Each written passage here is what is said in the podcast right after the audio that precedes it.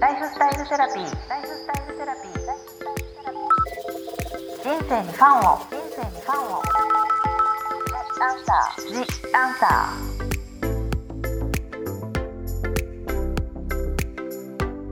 こんばんは、ワニブックス書籍編集長の青柳ゆきです。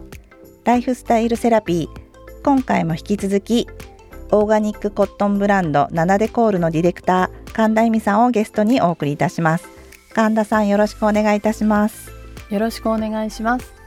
前回はより質の良い睡眠をとるための睡眠グッズについてお話しいただきました。はいそうですね。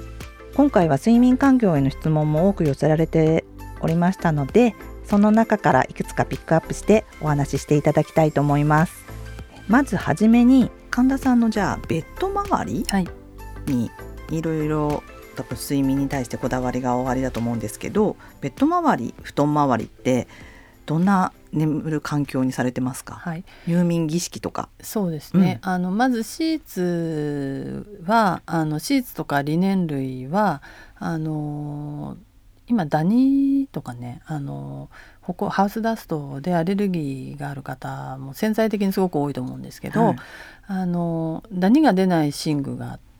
ダニゼロックスですね。そうですね。であのそれをオーガニックコそれ特許の技術で、うん、あの例えば、えーと、針穴からもダニって出てくるし、うん、あの普通の繊維だとそこの隙間からダニってもうすごい勢いで繁殖していって繁殖する時にやっぱり死骸とか糞とか、まあ、いろんなものがこう溜まってるんですよ。なんか汚れとか、うん、そういうのがこう餌とかになってどんどん繁殖するんですよね。はい、私たちのこの皮膚の破片とか、うん、あのフケとか髪の毛とか、そういうものから繁殖するんですけど。とかね。はい。でそれはまあなかなか自分たちは防げないんですけど、あのまあそれを餌にすごい勢いで繁殖していって、そのまああのダニの、まあ、糞とか死骸のかけらみたいなものが、うん、その繊維の隙間からこう吹き出してくるわけですよ。うん、で特にあの掛け布団で、こう自分のに向かってこうかけますよね、うん、そうするとその空気圧でそれが自分に向かって吹き出してくるっていう仕組みなんですよ。必ずかけますよね。掛け布団っていうぐらいだからかけますよね、そのもう空気圧が自分に向かって、なのでよくこうあとね体温にも紐づいてるので、まあちょっとこう暖かくなると、まあちょっとアレルギーが出てきたりとか、喘息の方もやっぱり布団に入るとその咳が止まらなくなったりっていうのも、まあいろんなことがあの重なっているんだと思うんですけど、そうやってこう布団をかける時にまあ吹き出してくるとすると、やっぱりそれをちょっと予防したいなってところもあるので、まああの7でコールでその特許の技術があるダニゼオックスっていうものを、まあ、オーガニックコットンで作らせていただいてそれもオーガニックコットンなんですね。そうなんです。すごい。でそれをあのサテンの生地であのすごい上質なものを作らせていただいてであのシーツとかだから特に布団カバーが絶対的にいいですよね。布団カバー？確かにかけるから。はい。うん、なのでそのそういうものに全部変えて、あの寝具をまず清潔にあの気持ちいい環境を作ってます。どれぐらいで現れてますか？これねあの前前回の前々回の青木さんがおっしゃってたんですけどまあ、風水的にリセットするために青木さんは毎日布団は難しいけど枕カバーは変えてるってそうなんです。ようちのナナデコールのリネンシリーズの一番の,、あのリピーターは青木さんだと思うんですけど。だってね7枚あるってことですもんね、はい、枕カバーを毎日変えてらっしゃるんですけど、うん、私ね残念ながら枕があんまり得意じゃなくって、うん、枕をしないので、うん、今日もその7枚変えるのを何でこうチェンジしていこうかなと思ったんですけど、うん、なんか毎日シーツをなんなんかこう変えるのもちょっと大変それは大変ですね。そうだから毎日変えるものをなんか作りたいなと思いながら今日神田さんは枕はしてないんだ。してないんですよ。あじゃ苦手なの？なんかやっぱりちょっとその寝方によって首がちょっとこう凝ったりするようなことがあるので、うん、意外としない派で昨日たまたまちょっと風間由美恵ちゃんと話してたんですけど、うん、由美恵ちゃんもなんか質問の先生に枕はしない方がいいって言われたって言ってました。うん、なのでまああの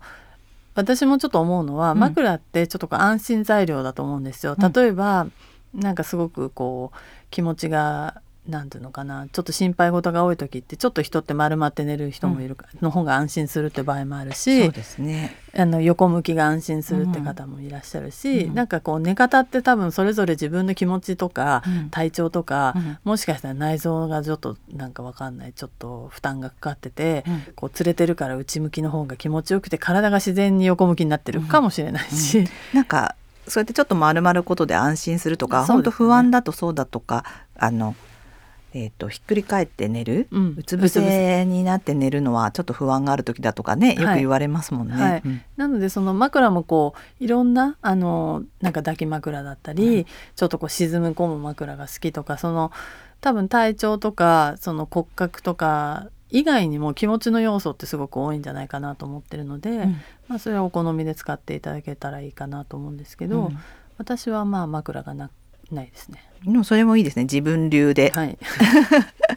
だってねランナテコールで枕も売ってますもんね。そうですね。枕がやっぱ必要な人ははい。枕を、そうです。あの枕まあやっぱうん。りその、さっきの布団の話じゃないですけど、枕自体からもしダニとかが出たらすごく顔に近いので吸い込みやすいと思うので、うんあとこうね枕で寝返り打つたびにやっぱりその空気圧がかかかって、うん。枕からそういうそのハウスダスト的なものが出る場合もあると思うので、やっぱりこうどうせ寝るんだったらクリーンな環境だったり、うん。あのストレスがないような環境を自分で作っていった方がいいとすると、うん。まああのなあるよりはない方がいい、うん。ねそのハウスダストなんかもない方がいいと思うので、まあそういうところを意識的に変えていくっていうのはすごくいいかなと思います。じゃあ寝具はそのダニゼロックスにこだわってるとあと明るさとか、はい。香りとかあと室温とかすごくマニアックになってきますけど、はい。そういうのはどんな感じですか、はい、私はあの、そんなに厚着をせずにあの布団で寝るのが好きなので、うん。あんまり冬でもそんなにこう厚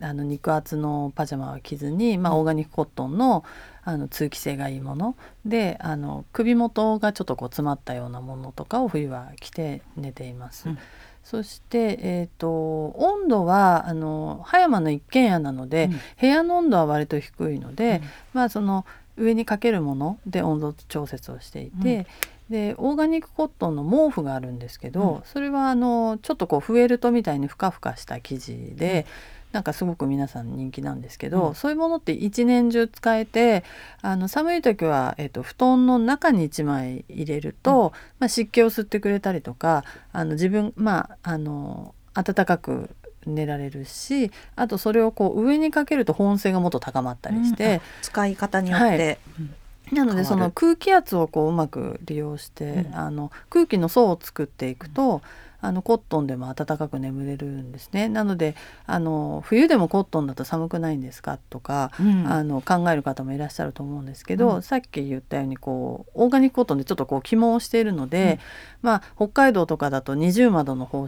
あのね保温が皆さんねもね、うん。あの当たり前だと思うんですけどその空気の層っていうのが一番その保温性が高い、ダウンジャケットとかも結局空気の層をまとっているっていうことだと思うんですけど、うん。なのでうまくそういうコットン製品とかをこう重ねて、うんで温度調節をしていくと意外とその手持ちのものが少なくてもなんか使い方によって、うんあの工夫次第だなと思います。確かに布団の中で厚着するとこう動きがうん、ちょっと可動域が、そうですね。あの狭まっちゃうので実は薄着の方がこう布団の中でこう動けるからストレスもないって言いますもんね、うんそれにも当てはまりますよね。ね。なのでまあそんな感じで温度調節をしながら、うんうん。香りはあの眠る前に、あのちょっとこうハイパーな日とかあのすごく頭が忙しかった日うんうん。みたいなものは、あのフラワーエッセンスとかが配合されたちょっと香りのスプレーとかあのリフレッシュスプレーみたいなものを枕元にパーッとこう巻いてあのなんとなくこう入眠のためのなんかリセットうん。みたいな感じで香りを楽しむってこともありますね。あとこれあの気持ちの持ち方のお話になるんですけど、なんか入眠前、まあ、寝る前にいろいろ考えてしまうんですけど、まあ、それはどういうふうにすればいいですかっていうご質問もあったんですけど、まあ、気持ちの持ってき方みたいなものに関しては神田さんいかがでしょうか、今やっぱりこう SNS が増えてあの自分が予期しない情報なんかテレビとかって自分で番組選んでると思うんですけどなんかこう目に飛び込んでくる情報が自分が予期しないものとかがすごく多くなっているので、うん、なんか刺激が強かったりとかいろんな感情の起伏があると思うので、うん、できるだけ夜あの SNS を見てる方は、まあ、自分があんまりこうぶれないような、うん、あの 自分の好きなものだけに絞るとか、うん、なんかこう使い方も夜は意外と大事かなと思っていて。確かにただのニュースとか見てると自分がもしかしてドキッとしたり嫌だなっていう気持ちとかのものがパッと入ってくることがありますもんね。で自律神経ってこうちょっとブレると、うん、あの落ち着くまでに3時間ぐらいかかるって言われてるので。3時間？はい。なのでやっぱりこう例えばちょっと嫌なメールを見ちゃったとしたりなんか気分がなんかモヤモヤしたりすると、うん、まあそれがこう自律神経がぶれて、うん、なんとなくこう落ち着かないとか、うん、寝つきが悪くなるってこともあるかもしれないので、うん、なんかこう私はちょっとマインドフルネスみたいなものをずっと勉強してるんですけど、脳もあのトレーニングでその自分の習慣ができてくるので、うん、なんかこうそのこうい。うものを見たら自分があのちょっとざわつくなとか、うん、不安があるなとか、うん、そういうのを客観的にこう、まあ、さっきも観察するって話があったと思うんですけど、うん、なんかこう観察していく自分をこう知っていくっていうことも一つで、うん、なんか自分が今だと好きなものとかこれだとちょっとなんか気持ちがざわざわするものっていうものをなんかこう客観的に自分で自覚していくと、うん、あなんかこれは今夜見ない方がいいなとか、うんうん、あのちょっと選択肢が出てくるっていうこととか、うんうんあとはあのやっぱりこう考えすぎていくとどんどんその思考がそこにこう集まって、うん、あの被害妄想じゃないですけど、うん、余計なこと考えたりしてどんどん夜って広がってきますよね。特に夜はなんか朝の時間帯はどうしてもこう前向きになれるけど夜ってねネガティブになりがちな時間帯ですよね。ね。であの脳の仕組みって、うん、なんかこう自分がちょっとストレスとかそういう嫌なことがあると、うん、あの自分の防衛本能が働いて、うん、それに似たようなストレスがあった状況を集めてくるんですよ。もう一つもう一回お願いします。えっ、ー、と、うん、なんか自分が嫌なことがあったりすると、うん、自分がそれでストレスを得ますよね。うん、でそうすると本能的にやっぱり、あの人間ってストレスを回避したいので、そういう時にどうしたらいいかなっていう機能が働いて脳の中で。脳の中で、そうすると過去に自分がそんな気持ちになった事例をいろんなとこから引っ張り出してくるんですよ。そうするとあの時こうだったなこうだったなとか、うん、例えばですけどなんかされたことが嫌だったとして、うん、ただあのじゃあ物をバンと置かれたとすると、うんうん、あの事実はただちょっと物がバンと置かれた、うん、けれどもそこからなんか自分がもしそれが不快だとすると、うん、あの人っていつもこうやって置くよねとか、うん、あの時もああだったねとか、うん、あなんかこうその一つの事実からいろんなトピックを脳がこう集めてきて自分の中でそれがどんどん膨らんでいく習性があるんですよ。へえそれは脳が勝手にそういう作用をしてしまう。あの危険を回避したいとか、うん、その自分のストレスをやっぱりこうあの回避したいっていう、うん、その本能が人間にはあるので、うん、そういったことをこういろんなものを集めてきて、うん、ああの時はこうだったこうだったこうだっただからこうしなきゃいけないよねっていうその逃げる体制みたいなものを、あの脳はねあのその瞬間的にやっていくので、うん、いろんな例えば何か嫌なことがあると、うん、そのただちょっとしたなんか言われた一言かもしれないし、うん、それはあの逆から見るとなんかちょっと気分が悪かったとか、うん、なんかその人も前もなんかあのアクシデントがあってちょっと気分が良くなかったから一言ポロッと出た一言かもしれないけれども、うん、こっちではあの人っていつもこうかもしれない。とかあの余計ななんかこう妄想がそこにこういっぱいくっついて、うん、一つのちょっとしたストレスが10倍ぐらいになって自分にあの実感できちゃったりする。えー、それ夜やられたらたまったもんじゃないですね。自分の脳がそんなことをしちゃってたら。でね。うん、でもそれはもう本当に一日の中に脳にこう生まれてくるいろんなこうトピックってもう何万と、うん、あのあるので、あの一個一個そういうことが脳の中で行われていると思うんですよね。だからそれを夜なんかこう気になることを例えば考え始めると、うん、なんとなくあれもこれもあれもこれもってそこからこうだんだんその膨らんでいく可能性が高いので、なんかそれをさっきの客観的に見るっていうそのあの自分の軸を持っていると、うん、あなんかまた考え始めちゃったから今日はもうこれはおしまいとか、自分で切る自分でね、うんうん、あの意識的にその考えてるのはなんかまあ今疲れてるからそういうこと考えちゃってるのかなぐらいな感じで、客観的にそれをこう見つめていくっていうことがすごくあの有効かなと思います。そじゃ寝るだから寝る前に自分がまあもともと嫌だなとか例えば仕事でも嫌じゃなければねその仕事の話が全然楽しくてっていうんだったら別にいいけれども、まあ、お友達との話ももしかしてちょっと嫌だなっていうことだったりとか気にしちゃうなっていうことだったらやっぱ寝る前に避ける見ないっていうことが一番いいですね。ねそしたら。あの意識的にそういうことを考えないようにするっていうのも、うん、眠りっていう観点で言うと、すごく大事だし、うん、あのなんかまあ寝る前にいろんなことを考えてやっぱり脳はねあのもうそれが楽しいことだとしても、うん、あのすごくこう活性化してきちゃう場合もあるので、うん。うん、なんかこう静かなモードを自分で作っていくって、うん、その静かな時間を持つっていうのがすごく大事だとすると、うん、私はあの、まあ、習慣とかそのちょっとハイパーな日とかによくやるんですけど、あのまあ、子供と一緒に寝ているので。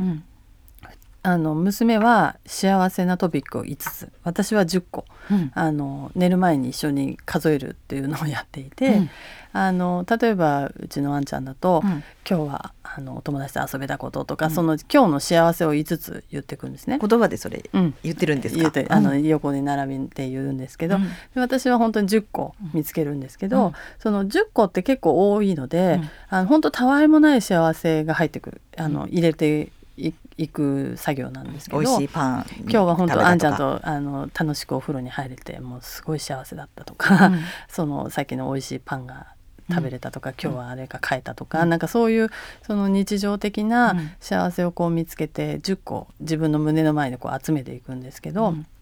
そうするとなんか本当にこう今ある日常がすごくこう幸せだったりとか、うん、なんかそういったことに気づけるきっかけにもなるので、うんうん、なんか当たり前の日常をこうなんていうんですかなんか幸せをかみなんか当たり前の日常が今すごく幸せだったりする時期なので、ねうん、なんかそういうことをこうやっていくと、うん、なんか気持ちも落ち着いてきたりとか、あのするかなと思うので。いいですねそれ、うん、しかもお子さんとね、はい、話していけどお子さんとかちっちゃい子はいっぱい出てくるじゃないですか、はい、多分あれもこれも。そういうの聞くだけで幸せですよね。そうですね。だからそういう時間を持つってことはすごくこう贅沢なことだと思うので、うんうん、なんかそういうこうちょっとしたその隙間の時間とか静かな時間を持つっていうことって、こうちょっとハイパーな脳を沈めていくみたいな一つのきっかけにはなるので、うん、そういうことをしていくといいかな。でもね一人で眠りで言葉に出さなくても考えてじゃあ10個考えようってやってるうちに8個ぐらいで寝るみたいなのがすごい幸せですね。そうですね、でも本当にこう毎日それこそちょっと例えばそういう習慣をね今週そういうことやってみようと思ってやっていると本当にたわいもないことがいっぱいその10個の中に入ってくるので、うん、なんか本当に日常を見つめるきっかけとか一日を振り返るきっかけにもなりますよね。うん、そうかじゃあちょっといろいろ考えてしまうっていうねご質問の人はその今日ちょっと良かったなとか楽しかったなっていうことをあえて考えてみるっていうやり方は、うん。いいですね。ねだからそれも多分客観的に自分を捉えるっていうことの一つかもしれないですよね。うんうん、でも方法がちょっとあるとやってみようかなと思うのでどうしようかなっていうふうに思ってる時に寝てんなんかちょっとなと思った時にいいことを考えてみようって思うきっかけになったらいいですよね、うん、本当に。ね、あとは物事も本当捉え方次第だと思うので、うん、なんか本当にお互いいろんな視点で一つの物事を見ている、うん、なので自分の眼鏡だけが本当にこう正しいわけじゃないっていう、うん、なんかそういう視点も持っているとなんかこう人のことを受け入れやすくなったりとか、うんうんうん、あのするのかなと思います。そうですよね。本当に今いろんな情報といろんな考え方が洪水のようにあるからでそこで今自分軸っていう話はあるけど客観的に自分は何が好きで何がたのあの心地よくてっていうことをなんか考えるだけでもそれだけでもなんか幸せな感じはしますよね。うん、あとこのポッドキャストの収録の前にお話ししてたけど今こういう世の中だからすごくポジティブになろうポジティブなことを言わなきゃいけないとかっていう世の中だけどまあそれもねそこまで頑張らなくていいよっていうこともあるねってお話ししてたんですよね。そうです。ね。なんか私も前その「緩める自分」っていう本を書いた時に、本当にそう思ったんですけど、やっぱりこうあのまあ、マクロビオティックで陰とか陽っていうことをすごく勉強するんですけど、うん、本当世界中何もかもが月と太陽だったりその全てが陰と陽でできてるとすると、うん、なんかポジティブであるっていうことはそれこそネガティブがあってしかるべきだと思う。それが人間だと思うので、うん、なんかそのポジティブな部分だけじゃなくてやっぱりその自分にもネガティブな部分があるってことを認めていくとかそれですら自分らしさだっていうことを、うん。あの考えていくとかそういうこともあの全部含めて自分だっていうことをでなんかほらあの昔の仏像もこう三面の顔があって、うん、こうあの本当に幸せな顔と、その怒りな顔だって悲しみの顔がこう全部があの一体になってる仏像なんかもありますけど、うん、そうやってこういろんな感情を人間が持ってるってことは昔からこうね言われていることなので、なんかそのポジティブなだけが自分じゃないっていうことも、うん、なんかそれじゃなきゃいけないっていうことではないかなと思います。うん、確かにこう SNS とか見ると、まあ、すごいダークなネガティブもあるけどある意味もう朝からとても幸せな生活してたりとかいい暮らしをしてたりすることだったりあとすごくポジティブなことを提案してたりするのも一つそうだけどもそれだけではやっぱりないよってことをそのその人にも多分因があるからネガティブがあるからちゃんと用を出してるっていうことをなんか分かるだけであこの人にももう一つのねあれがあるのかなっていうことで自分もそこまで頑張ったりあこんな風に落ち込んじゃいけないんだって思わなくて良くなりますよね、